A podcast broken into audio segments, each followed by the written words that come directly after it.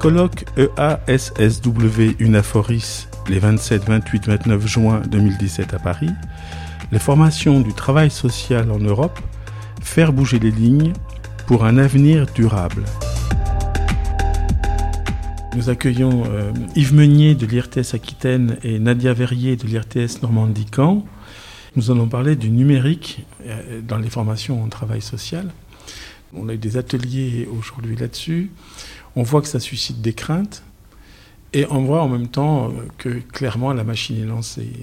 Il y a des budgets, il y a des volontés, il y a des plans nationaux, il y a des lois.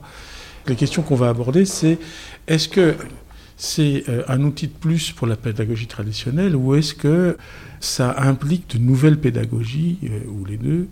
Et si ça implique de nouvelles pédagogies, eh comment c'est pensé? Qu'est-ce que ça donne en fait euh, dans les pratiques? Ce qu'on peut dire déjà qu'il y, a deux points aujourd'hui qu'il faut qu'on puisse soulever dans la question du numérique.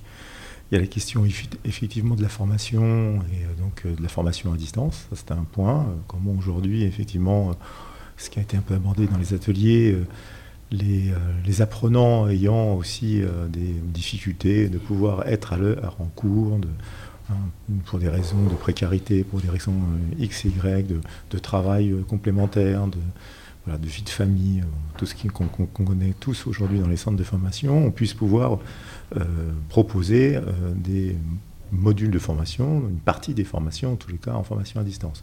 Aussi pour les professionnels qui puissent aussi avoir des horaires qui sont des horaires euh, atypiques, des horaires de nuit, voilà, qui leur permettent aussi de pouvoir avoir accès à des moments de formation qu'ils ne pourraient pas avoir. Euh, ça, c'est ce qu'on appelle la formation à distance aujourd'hui. Le deuxième, euh, problème qui, qui se pose aujourd'hui, c'est le quotidien d'un certain nombre de professionnels aujourd'hui qui se retrouvent à accompagner des personnes dans les, centres sociaux, etc., entre autres plus particulièrement les assistantes de services social, qui euh, ont aujourd'hui euh, l'obligation d'accompagner des personnes qui n'ont pas forcément Internet, qui n'ont pas non plus euh, l'usage de l'Internet, et qui sont obligés de les accompagner à constituer des dossiers sur des plateformes numériques de la CAF, de Pôle Emploi, etc. etc. Et il y a quelques enquêtes en ce moment qui sont produites en, France et qui montrent que que une des grandes du travail qui est réalisé par des associations sociales, il me semble que c'est du, je crois que c'est du côté de Grenoble, il y a une petite enquête qui montrait que 40% du temps d'accompagnement qui était réalisé était de l'accompagnement de ces personnes dans le cadre de plateformes numériques. Donc ça veut dire que c'est un changement aussi dans l'accompagnement euh, du travail des professionnels. Et il faut aussi les former, parce que du coup, eux-mêmes ne sont pas formés euh, aux multiples euh, plateformes qui sont, qui, sont réalisées sur Internet pour avoir son RSA, pour avoir une multitude de demandes qui sont réalisées, pour avoir une demande de logement, pour avoir... et donc ça, c'est un, un vrai souci, puisque dans les, dans les référentiels de formation, ça n'existe pas. Pas et je ne sais pas si sur les prochains, ça existera. Donc ça, c'est un, vrai. Comment former aujourd'hui les, professionnels et les futurs professionnels à accompagner les, personnes, les publics euh, dans cet accompagnement-là? Et puis donc, il y a l'autre sujet, qui est effectivement ce sujet qui est euh, la formation à distance, où dans la formation à distance, euh, dans le cadre du travail social, nous avons pris beaucoup de retard, parce qu'il y a une multitude d'études internationales, voire même nationales, avec un certain nombre de, prérequis en matière pédagogique, ce qu'il faut faire, pas faire, etc., qu'on pourrait... Euh, il y a des centaines et centaines de travaux là-dessus, euh, sauf que dans, dans, la formation en travail social, aujourd'hui, on a quasiment plus de 10 ans de retard. Oui, pour prolonger un petit peu euh, ce qui a été dit aussi, je pense qu'il y a deux choses qui se posent pour les travailleurs sociaux et pour les futurs travailleurs sociaux. C'est la question de la fracture numérique, c'est-à-dire hein, des populations qui peuvent ne pas avoir accès euh, au numérique, ce que ça peut effectivement engager. Et après, il y a aussi des populations qui sont dépendantes de la question du virtuel, de la question des nouvelles technologies. Donc ça peut être pour des situations de de, jeux en ligne, d'endettement, euh, de différentes emprises ou autres, effectivement, et euh, du travail qui est entrepris euh, avec les étudiants en formation. Moi, ce que je peux voir notamment, parce qu'il y a des, mémoires qui arrivent, notamment sur la formation AS et sur formation ES aussi, c'est effectivement des étudiants avec des nouvelles générations qui sont forcément intéressés, parce que c'est aussi leur génération cette question euh, du numérique qui se pose la question de savoir comment on va pouvoir accompagner ces personnes-là, que ce soit du côté de la fracture numérique ou que ce soit du côté de ce qu'on peut appeler effectivement la dépendance et qui eux-mêmes relèvent que les professionnels peuvent être démunis en termes de, formation sur le terrain vis-à-vis de cette question du numérique. Il y a une, une, étude d'un collègue de, Rennes euh, en maison d'enfants à caractère social, où euh, aujourd'hui il montrait, euh, par quelques petits exemples, que le travail de l'éducateur spécialisé est mis en difficulté face au, smartphone, face aux réseaux sociaux, dans le sens où un juge va demander à, une institution que l'enfant qu'ils accueillent ne soit pas en relation, par exemple, avec ses parents, mais euh, par le biais du smartphone du Facebook, de fait, cette relation existe. Donc ça met le professionnel dans, euh, dans, un, dans, une situation, dans une posture complètement euh, incongrue, puisque d'un côté on lui dit, le juge, le juge dit, il y a l'obligation de, et l'autre côté, dans la pratique, de toute façon, ce n'est pas possible de poser cette obligation. Il y a un vrai, vrai, un vrai questionnement là, autour de cette pratique de tous ces outils numériques des changements euh, euh, que ça amène en matière de posture, de réflexion autour du cadre juridique, autour du cadre éducatif, euh, qui, ne sont absolument pas posés. Et on le voit bien, regardez, sur ces trois jours, très très peu de thèmes autour de ces sujets à bord, quasiment pas, alors que ça devient extrêmement central. Ça devient central.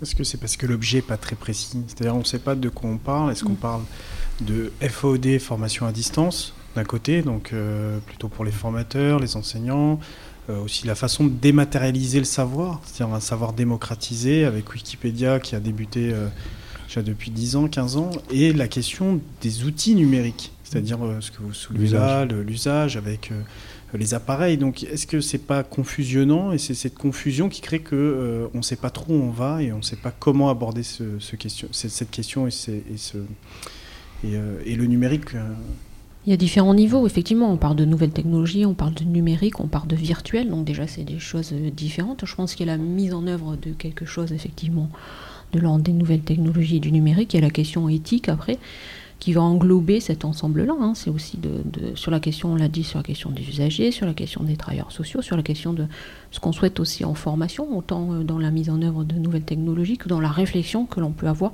sur cette mise en œuvre aussi euh, pédagogique. On voit bien, et d'ailleurs c'était très intéressant dans une intervention d'une euh, d'une chercheuse, d'une professeure de Dallas qui, montrait que depuis qu'elle a fait un cours complètement en ligne, mm. eh bien, euh, elle a vu son public changer, notamment avec 25% euh, de, de, public venant de minorités défavorisée alors qu'avant elle avait une ou deux personnes par cours et c'est tout. Donc euh, on voit que l'accessibilité euh, c'est un enjeu important, d'accord, mais en même temps l'autre face de la médaille c'est que ça va toujours un peu plus du côté de l'individualisme, c'est-à-dire euh, je travaille quand je veux, où je veux, et nous on voit comme formateurs des étudiants qui ont de sacrées difficultés à travailler en groupe. C'est-à-dire dès qu'on les met en groupe, on voit que c'est difficile pour eux parce que l'individualisme fait que c'est quand je veux, si je veux, et entre les, les embrouilles entre eux et celui qui fait pas sa part du boulot, on voit que euh, s'adapter aux étudiants tels qu'ils sont, c'est sans doute un enjeu éthique important, mais est-ce qu'on ne risque pas de faire baisser l'exigence éthique d'être capable de travailler en groupe? Non, moi je pense pas, parce que la, question n'est pas là, parce que en tout cas dans les expériences qu'on mène avec nos étudiants, c'est une question pédagogique. Pour moi, le, numérique, euh, c'est un outil. Et l'usage, ben voilà, on en fait euh, ce qu'on a envie. Et à partir de là, euh, il y a une vraie réflexion de fond d'un point de vue pédagogique sur l'utilisation.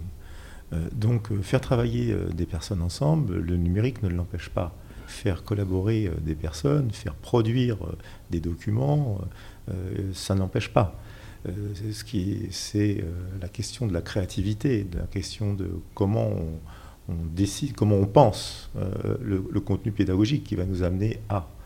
Donc oui, ça pourrait être à travers si on, fait, si on pense la, formation, la formation à distance uniquement individuellement, mais la pédagogie, normalement, elle, est là. Le tutorat, moi, souvent, les résistances que j'entends, c'est la confusion entre. parce que c'est aussi ça le problème du, travail social. Je pense que c'est plutôt ça qui a, fait qui a résisté et qui continue à résister hein, autour de, la formation à distance. C'est la question de, de, ne pas savoir distinguer ce qui est la proximité et la distance. Et souvent, en fait, lorsque le formateur parle, il parle de proximité des apprenants. Il ne parle pas de distance. Et euh, la question de la distance, on peut être euh, très très proche en étant très loin. Euh, aujourd'hui, on a des outils qui nous permettent de travailler individuellement, qui nous permettent de réunir des personnes. Nous, on a testé plein de choses et aujourd'hui, quasiment, on a les preuves qu'on peut faire travailler même des personnes qui ne se connaissent pas du tout, du tout, du tout. Et à une autre échelle qui est vraiment minime. Et j'ai changé avec, il y a ça à peu près deux ans déjà, avec euh, des Québécois et euh, qui euh, forment à distance. Et quand je reposais cette question en disant, mais bon, les étudiants, il faut bien les voir de temps en temps. Elle me disait, mais mon pauvre monsieur, avec leur accent que je ne vais pas répéter, hein, mon pauvre monsieur, mais vous croyez qu'ils vont faire 3000 km en avion pour venir faire un, faire un cours avec nous? Bah non, c'est vrai, vous avez raison, 3000 km, je ne vois pas comment vous allez faire. Mais par contre, pédagogiquement, derrière, là, ça tenait la route. Parce que derrière, il y avait de l'outillage. Derrière, il y avait des tablettes on filmait la personne. il y avait un tuteur sur place, il y avait un tuteur euh, en, visio. C'est-à-dire après, c'est la question de la pédagogie. C'est un, vrai paradigme en fait. On, se retrouve aujourd'hui dans une situation, euh, une situation nouvelle hein, qui dépasse un peu, euh, voilà, un peu tout le monde, sauf ceux qui s'y intéressent aujourd'hui, qui ont un autre regard. Mais j'ai plutôt l'impression qu'il y a un tournant. C'est-à-dire que ça vient re-questionner un peu les pratiques des formateurs et que la question euh, du pouvoir d'agir, euh, quelque part, n'est pas euh, innocent. Cette question n'est pas innocente parce qu'on voit que c'est donner plus de, plus de matière, puisque classe inversée, c'est donner plus de savoir, mais surtout que l'étudiant ou, l'apprenant se saisisse de ce savoir-là. Donc est-ce qu'on est dans cette lignée-là où on est sur un, sur un changement? Voilà, on est sur quelque chose qui est en train vraiment de bouger, même si dans le travail social, ça peut être très long. Un changement en tournant, je euh, je sais pas, mais peut-être euh, peut-être l'erreur, ça serait de croire que tout va être transformé euh, autour du numérique. Hein. Je pense que là, il faut peut-être pas qu'il y ait confusion là-dessus. il faut qu'il y ait effectivement quelque chose qui soit différent, comme je vous le disais, avec des nouvelles générations qui sont nées dans ce système-là. Donc il y a aussi un système de pensée différent et qui a un souci d'accompagner les autres au mieux. Donc un tournant, on est sur un tournant du numérique maintenant dans la pédagogie. Je pense que voilà, c'est quelque chose qui vient compléter autre chose. pour autant, ça ne doit pas remplacer forcément toujours euh, la relation humaine de, face à face. C'est une aide sur le travail de groupe, par exemple. Euh, les difficultés de travail de groupe, euh, je pense ça a toujours existé entre, les étudiants. Après, comment ils se saisissent par contre des nouvelles technologies pour effectuer un travail de groupe, ça, ça peut être, ça peut être intéressant comment ils trouvent euh, la connaissance, comment ils trouvent des, contacts pour des entretiens, pour des euh, ça, ça euh, c'est intéressant effectivement. Donc je dirais peut-être pas tout à fait un, tournant, mais ne pas voilà peut-être ne pas tout supprimer pour remplacer par le, tout numérique, parce que ça fonctionnera pas non plus. On sait que c'est différent. Ça, par contre, toutes les études le montrent, anglo-saxonnes montrent que on produit d'autres formes d'apprentissage. On sait que, bien sûr, un cours avec 10 apprenants, euh, s'ils sont à distance et s'ils sont dans la, même salle, on ne fait pas tout à fait la même chose. Ça, on le sait. Mm. Euh, est-ce que c'est moins bien ou, mieux? Ça, personne n'a la capacité de, le savoir.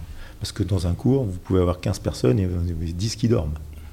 Euh, donc cette question-là, il n'y a pas de réponse. On sait que effectivement, ça c'est euh, on sait que oui, on produit d'autres formes, d'autres formes de, tutorat lorsqu'on est en visioconférence avec un, enfant, un étudiant, excusez-moi, avec un étudiant. Oui, le phénomène n'est pas le même que lorsqu'on est à une table l'un à côté de l'autre ou l'un en face de l'autre. On, ça, on, sait. Est-ce que c'est mieux, moins bien? Ça, je pense qu'aujourd'hui, c'est chacun euh, voit à sa porte. Euh, parce qu'il euh, il y a des personnes qui seront très facilement euh, accessibles devant leur, leur, ordinateur et devant une, webcam, et pour eux, c'est quelque chose qui... il n'y a rien qui se joue autour de ce, de ce retour caméra, et il y a d'autres personnes, oui, ça joue ça va jouer. Et donc ce qui se joue rien que par, pour elle-même autour de ce retour caméra va faire déjà des différences dans la relation avec le tuteur. Il y a deux pistes de réflexion que je vous propose. La première, c'est que c'est l'occasion de méthodes beaucoup plus actives. Moi, Je vois par exemple quand les étudiants vont faire des documentaires et qui sont en mode projet, qui vont sur le terrain faire des documentaires, ils ramènent des documentaires exceptionnels. Donc il y a quelque chose des méthodes actives qui peuvent être très associées au numérique et c'est précieux. La deuxième piste, c'est euh, en même temps, on voit bien qu'avec le numérique, dans les pays qui l'ont développé, on contrôle beaucoup, beaucoup plus le travail des étudiants. Donc est-ce qu'on n'est pas dans une société de l'activation dans laquelle il faut rendre beaucoup plus compte qu'avant du travail qu'on fait, montrer qu'on est productif, être beaucoup plus contrôlé? Et en même temps, euh, que je dis ça, je vois bien qu'un euh, un, travail à distance sans contrôle, euh, c'est aussi sélectif. Les élèves les moins autonomes se cassent la figure. Oui, mais on peut, vous pouvez, pas dire il y a cinq minutes que dans, y a un groupe, il y a des gens qui travaillent, d'autres qui ne travaillent pas. Et puis ensuite dire, bah oui, mais si on met les personnes sur Internet, on vient les contrôler. Nous, on a fait une expérience extraordinaire. Vraiment, on fait du bricolage. Moi, je, là, je, le dis avec mes collègues, on fait du bricolage. Euh, on, a, euh, on a constitué un groupe où ils ont vraiment travaillé, euh, les étudiants ont vraiment travaillé de manière collaborative, ils ne se connaissaient pas, il y avait des infirmiers, des kinés, des, des éducateurs spécialisés, des AS, des EGE, deux centres différents, mais ils, étaient à des moments donnés ensemble ou pas ensemble, etc. Et effectivement, le, hiatus qui était avec les, établissements en soins infirmiers, c'est de nous dire attention, hein, nos étudiants, il faut qu'ils aient une note à la fin. Il faut qu'ils aient une note. Ah, il faut qu'ils aient une note. Non, c'était pas posé cette question-là. Il faut qu'ils aient une note. Bon, bah, ok, euh, on va faire une note. Sur quoi? Sur un travail collectif, hein, sur un travail euh, où ils devaient produire un écrit, etc. Et puis en fait, qu'est-ce qu'on s'est rendu compte? C'est qu'en regardant les traces de ces, de ces apprenants, eh ben, on avait tout été individualisé tout était individualisé. Quels documents ils avaient mis pour faire travailler les collègues, combien de temps ils étaient restés, combien de temps ils avaient échangé? Et là, d'un seul coup, on avait le parcours. Et quand on leur a montré, quand on leur a montré, hein, et qu'on leur a dit, ben voilà, là, on a les moyens de faire une évaluation euh, individualisée, il n'y en a aucun qui a rouspété. Aucun. Ils étaient tous d'accord. Aucun, en disant, ben oui, moi, euh, j'ai bossé, je suis venu trois heures là tout seul, parce que euh, je suis venu mettre des documents, et puis je les ai cherchés. Voilà, la réponse, elle était là, et on n'a eu aucun souci, alors qu'on ne s'était pas du tout posé cette question-là. Donc, et, on se la pose. Et, du coup, on n'est pas dans une salle où il y a 15 étudiants, et puis on se dit, ah bah, quelle note on va mettre là? Quelle note on va mettre? Alors, il a dormi, lui, pendant, deux, il n'a jamais rien fait. Puis de toute façon, les, les collègues le disent, il n'a jamais rien fait. Mais il n'a rien fait. Mais il empêche qu'il y ait une note de groupe. Euh, oui, peut-être pour prolonger, je reviendrai un peu sur la question éthique. C'est effectivement comment on peut créer de la dimension collective. Euh, comment ne pas rentrer dans une société de la surveillance? Parce qu'effectivement on est dans cette société-là. Euh, et comment recréer du, lien, du lien dans les groupes. Donc je ne sais pas, les nouvelles technologies amènent certainement quelque chose. Et il y a, enfin, je maintiens aussi qu'il y a aussi une auto une réflexivité à avoir sur ce qui va être mis en place et comment étudiants ou autres personnes peuvent s'en saisir en vous écoutant, donc euh, j'apprends et puis je, je, me demandais en fait si euh, ces, nouvelles technologies ne venaient pas re-questionner les espaces en fait, l'espace public, l'espace privé. Euh, comment on travaille ces, types d'espaces, puisque là c'est un espace un peu le cloud, l'espace un peu virtuel. vous qui, êtes déjà bien avancé dans ce travail, comment vous, l'avez abordé, comment vous l'avez travaillé, comment est-ce que c'est une question qui, qui, vous a été euh. Alors ça, c'est une vraie question. C'est une question parce qu'en fait, c'est une question à la fois pour euh, les formateurs, puisqu'elle change complètement euh, la notion de temps. Question du temps de travail, du coup, est complètement, elle, éclate. Puisqu'effectivement, puisqu'on va proposer du temps de formation hors horaire dit classique, forcément, il faut qu'il y ait du monde derrière. Donc là, euh, oui, là, il y, a un vrai changement. Donc euh, ces questions-là, elles sont importantes. Il y a un changement au niveau des apprenants, puisque effectivement, il y a un certain. Aujourd'hui, nous, on a des jeunes qui disent Mais moi, je, viens en cours, hein, je viens à 8h30, il n'y a pas de raison que je vienne faire un cours à 18h. Hein. donc on a aussi ça. Et puis il y a aussi la, question administrative et économique et financière. C'est-à-dire qu'aujourd'hui, même si euh, une loi est passée il y a très peu de temps pour pour alléger les OPCA, que les OPCA nous autorisent en tant qu'organisme de formation à non plus parler euh, euh, de d'émargement, mais d'assiduité, donc de prouver une assiduité, non plus la présence, mais une assiduité. Il n'empêche que les OPCA aujourd'hui euh, sont en incapacité euh, de. Moi, je vois bien. Euh, on, continue à faire des feuilles d'émargement parce qu'ils nous disent Mais attendez, l'acidité, c'est autre chose.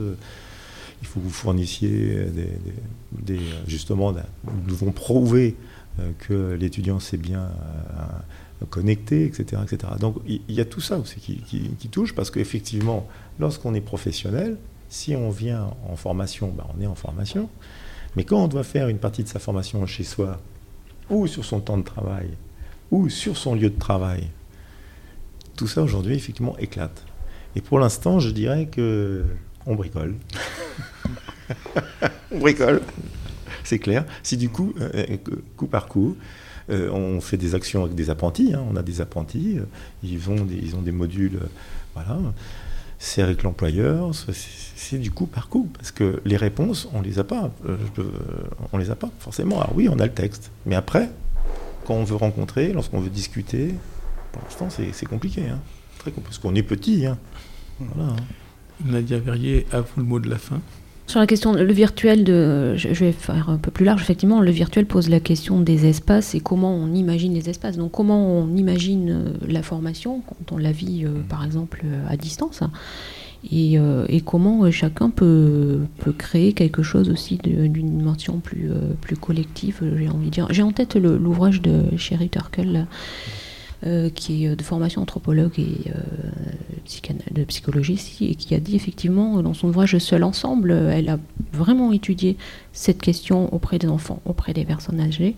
Et ce qu'elle dit effectivement, c'est que à la fois il y a une, forme de dépendance aux nouvelles technologies, et à la fois, elle disait aussi pour les adolescents, les enfants, des fois c'est eux qui ramènent leurs parents dans la réalité c'est-à-dire la réalité euh, d'arrêter de, regarder son téléphone portable. Ou, euh, donc elle dit les, finalement les nouvelles générations, à la fois ils sont dépendants parce qu'ils sont nés devant, dedans, pardon, mais à la fois effectivement ils ont quelque chose aussi quand même qui pourrait être de l'ordre d'une réflexion plus critique. Donc le, mot de la fin, ça serait peut-être que euh, quelle que soit la forme de, ce qui va advenir, et, en même temps, c'est un, dire, les nouvelles technologies, ça évolue vite. Donc, ce qui va être en place même dans la formation ce qu'on met en place maintenant peut, je pense, basculer ou, modifier, ou être modifié très rapidement.